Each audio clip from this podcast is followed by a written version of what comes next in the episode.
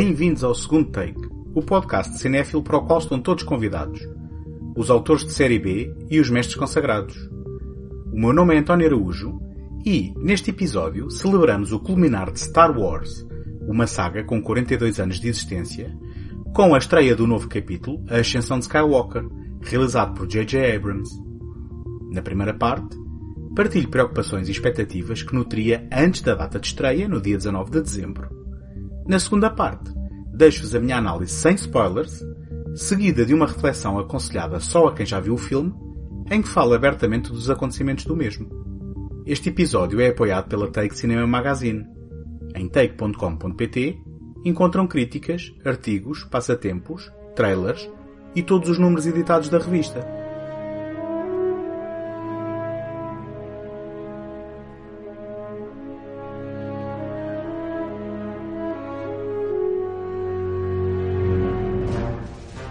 Depois da cisão do universo de fãs de Star Wars na sequência da estreia de Os Últimos Jedi e do inesperado anúncio do regresso de J.J. Abrams para concluir a nova trilogia, formaram-se algumas dúvidas e outras tantas suspeitas sobre o rumo seguido pela Lucasfilm em reação ao, no mínimo, controverso capítulo escrito e realizado por Ryan Johnson. Pertenço à imensa minoria que se entusiasmou com o abanão na saga dado por Johnson. Na verdade, se calhar estamos em maioria, mas quem é que está a contabilizar? Abrams tinha conseguido com a sua sequela, remake, homenagem, O Despertar da Força, tirar o amargo de boca das prequelas e recuperar a base de fãs original à base de muita nostalgia. Também eu fui vítima do recuperar de uma certa familiaridade, para ser generoso, pela mão de Abrams. Digo vítima, sem conotação negativa, nem, passa a redundância, vitimização mas com a consciência de ter sido embalado por um artesão que me mostrou exatamente o que era preciso para me conquistar. Por incrível que possa parecer, o senhor que se seguiu aproveitou a liberdade criativa recebida dos Guardiões do Reino para deitar por terra linhas narrativas herdadas de Abrams que olhavam para trás, ou pelo menos reproduziam fórmulas de sucesso do passado, para propor algo novo, um olhar em frente, para além da família Skywalker na qual o remanescente dom da força existente no universo, ou pelo menos na galáxia, se parecia concentrar, apesar de, precisamente, uma galáxia inteira à disposição para explorar. É verdade que nem tudo foi perfeito. As expectativas de vermos o elenco original junto em novas aventuras foram pela janela. E o dispositivo narrativo da perseguição lenta em Os Últimos Jedi é questionável, bem como a incursão inútil de Finn ao que parecem ser cenas cortadas das prequelas de má memória por George Lucas. Mas a força das imagens e o desafio para uma possível expansão do universo, ao invés de o fechar e limitar, faziam deste, para o bem e para o mal, um capítulo incontornável para o futuro da saga. Foi aqui que nasceram as dúvidas e suspeitas em relação ao que nos esperava no capítulo 9. Tudo o que foi revelado na antecipação de A Ascensão de Skywalker indicou um retrocesso em relação ao que foi apontado no filme anterior. A começar no regresso da aposta segura, JJ, e continuando no título que recoloca o foco da saga no clã Skywalker, dúvidas houvessem. Com o teaser trailer e póster, fomos ameaçados pelo espectro do passado e de regressos. E é de espectros literais que falamos, como por exemplo a carcaça da Estrela da Morte, e a figura misteriosa que, ao que tudo indicava, seria o imperador que se julgava morto. Com o lamentável desaparecimento de Carrie Fisher e a impossibilidade de a recuperar, com exceção de algumas cenas não usadas nos filmes anteriores, recuperou-se Billy D. Williams para se justificar a presença de uma cara conhecida. Afinal, queremos que os pais continuem a ir ao cinema com os filhos. Tudo parecia indicar um esforço de correção de curso pela Lucasfilm, depois dos discursos inflamados provocados pelo capítulo anterior, a miúdo descabidos e inaceitáveis. O que também pareceu indiciar duas coisas. A primeira é que a aposta inicial em três autores distintos para, separadamente, desenvolverem três capítulos de uma trilogia, cada um partindo da premissa deixada pelo anterior, foi um erro. A segunda, independentemente da qualidade do trabalho de Ryan Johnson, Aparentemente a produtora gostou tanto do resultado final que lhe ofereceu imediatamente uma nova trilogia só para ele. É que a polémica e a reação negativa são coisas a evitar, dando-se primazia ao que é conhecido e seguro. A ser verdade, com que custo para a originalidade e para o desejo de arriscar no processo criativo? E para agradar a quem? Antes de entrar na sala de cinema para ver a ascensão de Skywalker pela primeira vez, desejava ardentemente estar enganado. Ansiava que as suas opções não visassem agradar trolls e internautas com problemas de desenvolvimento emocional e esperava genuinamente que fosse uma obra-prima. Aliás, acho que esta é uma postura positiva e saudável na abordagem a cada filme. Pelo trailer, pelo menos, aparentava ser uma aventura emocionante e esperava que se tivesse conseguido isso, sem se olhar muito para o passado, e que, seguindo a dica dos últimos Jedi, se concluísse esta saga que atravessou gerações, expandindo o universo com os olhos postos no futuro.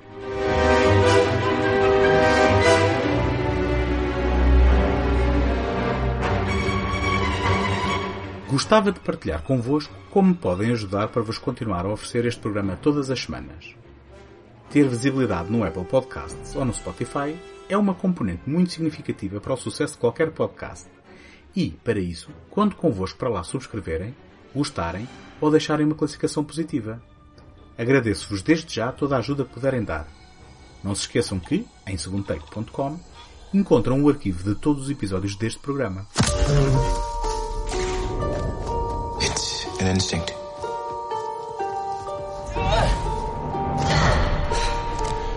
A feeling. The force brought us together.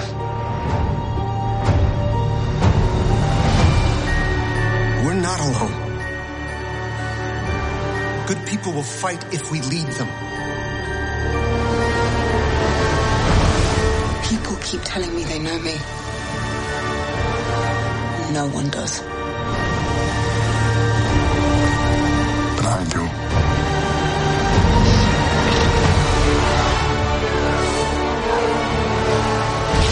Long have I waited. And now coming together.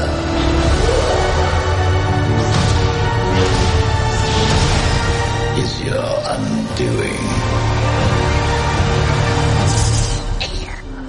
What, uh, what are you doing there, 3PO? Taking one last look, sir. At my friends.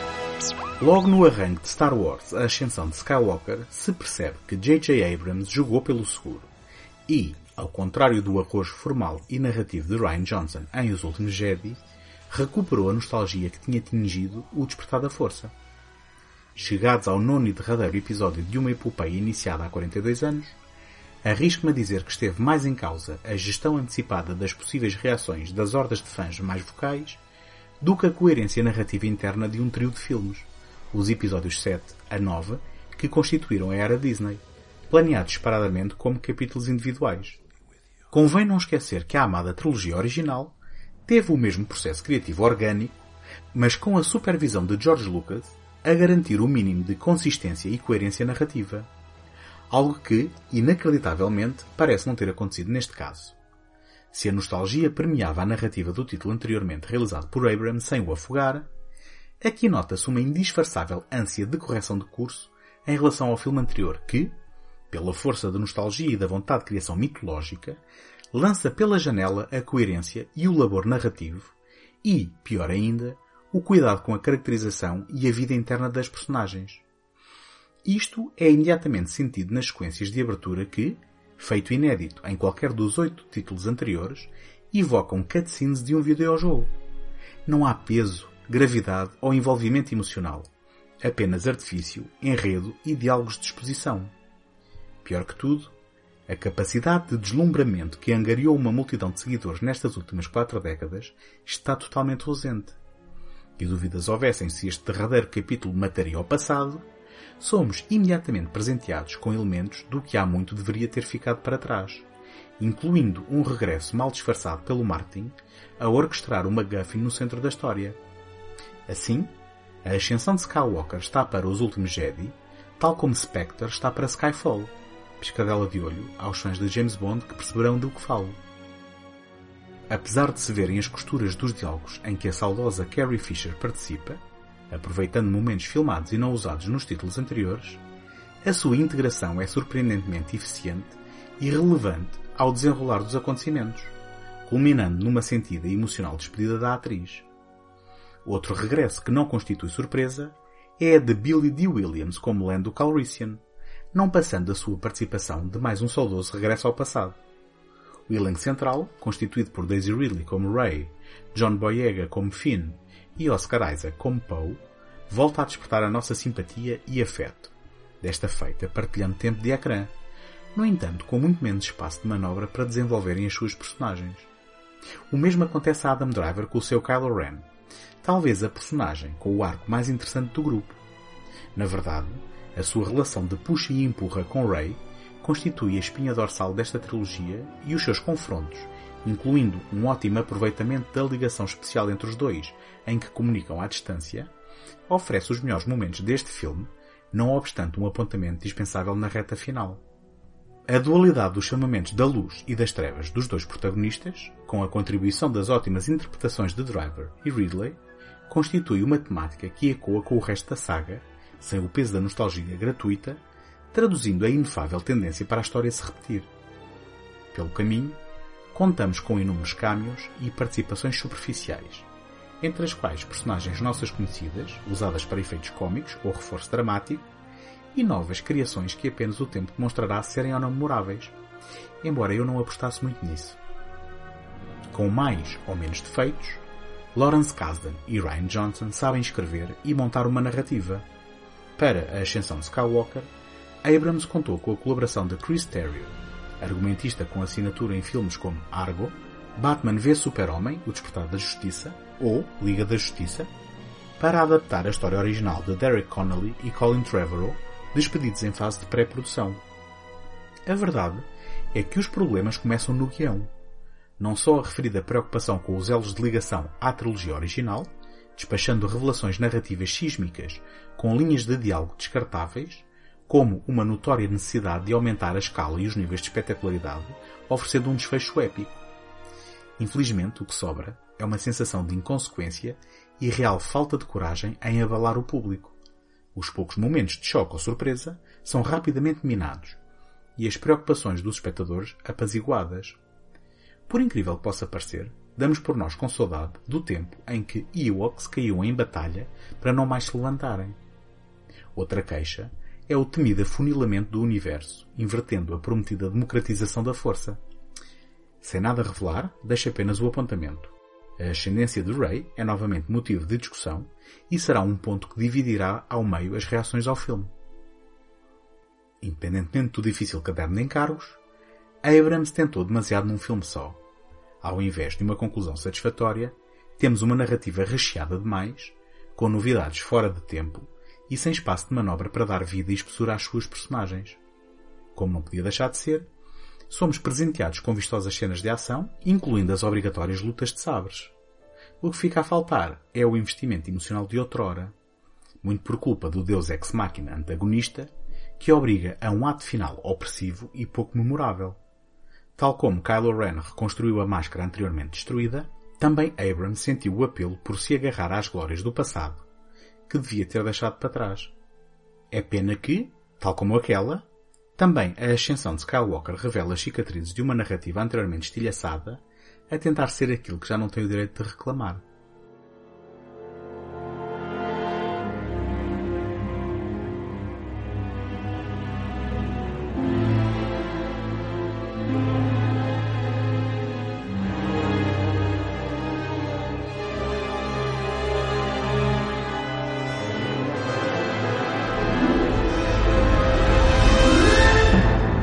Daqui em diante vou falar abertamente de spoilers. Por isso, quem continuar a ouvir está a fazê-lo por sua conta e risco.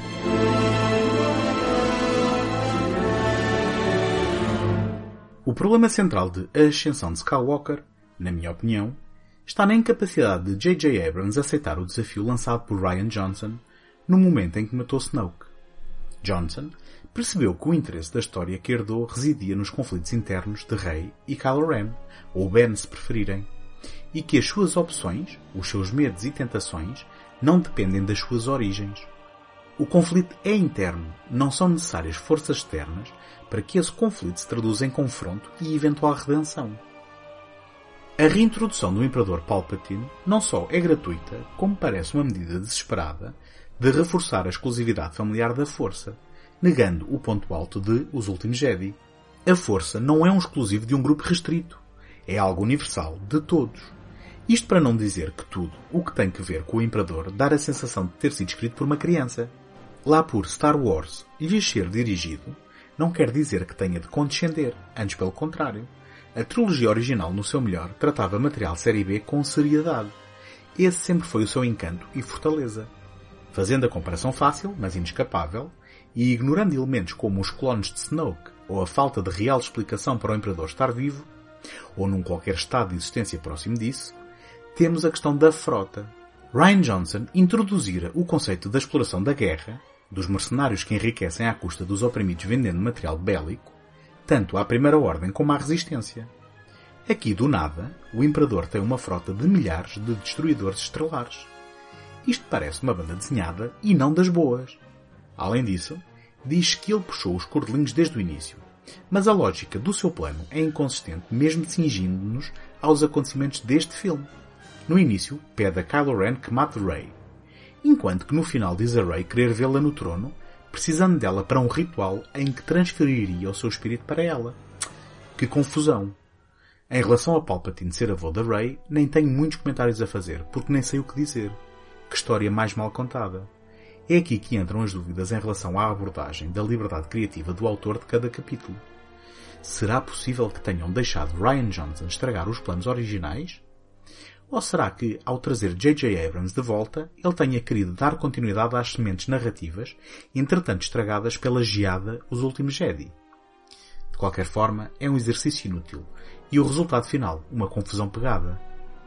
Num lado positivo, Abrams conseguiu fazer um trabalho aceitável na integração das imagens filmadas com Carrie Fisher, oferecendo-lhe e a Leia uma despedida digna e emocional, intimamente ligada ao destino de Ben Solo, para o qual a óbvia ausência da atriz obrigou a um cameo de Harrison Ford como Anne, numa cena emotiva que fez espelho com o chocante momento em O Despertar da Força, em que pai é morto pelo filho. Adam Driver revela-se como o MVP da trilogia, numa interpretação dilacerada pelo ato, sem palavras para com a memória do pai, o que invoca um dos mais merecidos momentos de fanservice, com a resposta de Anne, eu sei. Por falar em fanservice, há-o para todos os gostos. Do lado positivo, as muitas vozes dos Jedi, e dos Sith também, com a participação dos atores originais, incluindo personagens do universo expandido.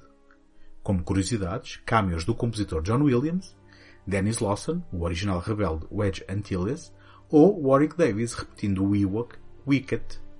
Menos bom foi o momento em que, sem qualquer propósito e apenas para piscar o olho ao debate de décadas sobre a ausência de medalha para o Chewbacca no final do Star Wars original, lhe é oferecida uma por Maz Kanata.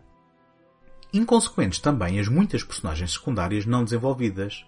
Yana, interpretada por Naomi Aki, um papel a atropelar completamente o protagonismo de Rose Tico por Kelly Marie Tran, Zori Bliss, uma criação que oferece alguns bons momentos com Oscar Isaac como Paul Dameron, não se percebendo, no entanto, a necessidade de ir buscar a cara conhecida de Kerry Russell para não a mostrar, além da óbvia ligação a Abrams, e finalmente a inútil recuperação dos Cavaleiros de Ren para serem nada mais que acessórios. Por falar em Rose Tico, é estranho também assistir algumas respostas ao filme anterior quase por despeito. Especialmente quando Abrams afirmou recentemente que Os Últimos Jedi era muito meta. Particularmente aguçado é o momento em que o fantasma de Luke Skywalker agarra o sabre de luz arremessado por Rey e diz, parafraseando, Isso não são maneiras de tratar a arma de um Jedi. Mesmo aceitando o arco de Luke concluído no capítulo anterior, em que o próprio retrata-se e sacrifica-se, é impossível encarar esta cena como outra coisa senão um remoque à opção de Johnson, muito debatida, de o venerado mestre Jedi deitar o sabre de luz por cima do ombro. Mesmo sabendo que cada filme tenta sempre ter os seus elementos de originalidade, é estranho ver surgir tanta mitologia nova no que respeita à força num só capítulo. Se o conceito da díade na força entre Rey e Kylo, introduzido previamente, é aproveitado aqui satisfatoriamente, já a cura através da força, muito embora com origem supostamente em material do universo expandido, parece forçado e tardio, tantas vezes que teria dado jeito noutras situações.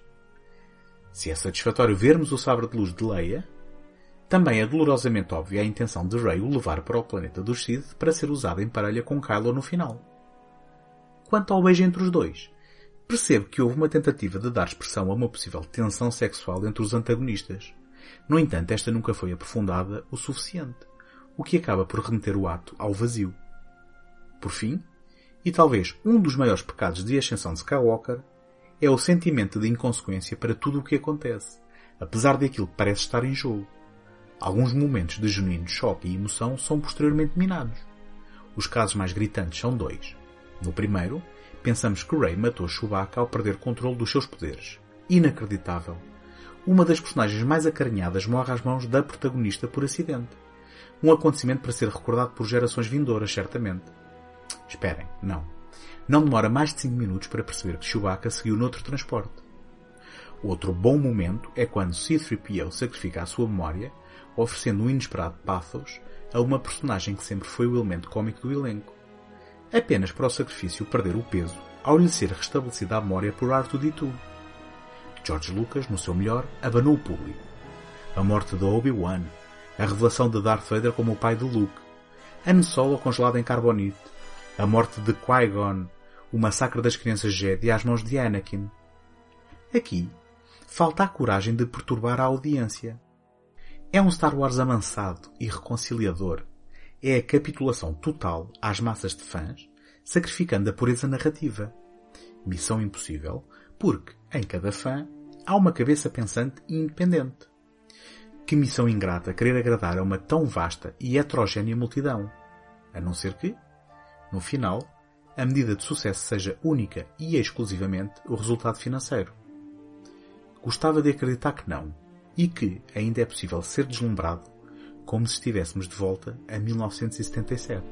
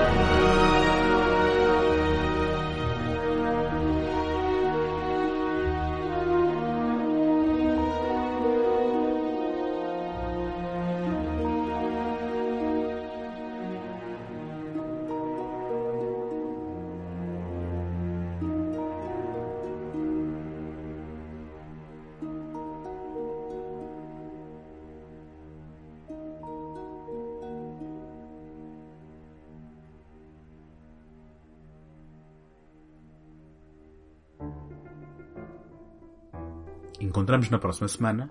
Até lá, boas fitas!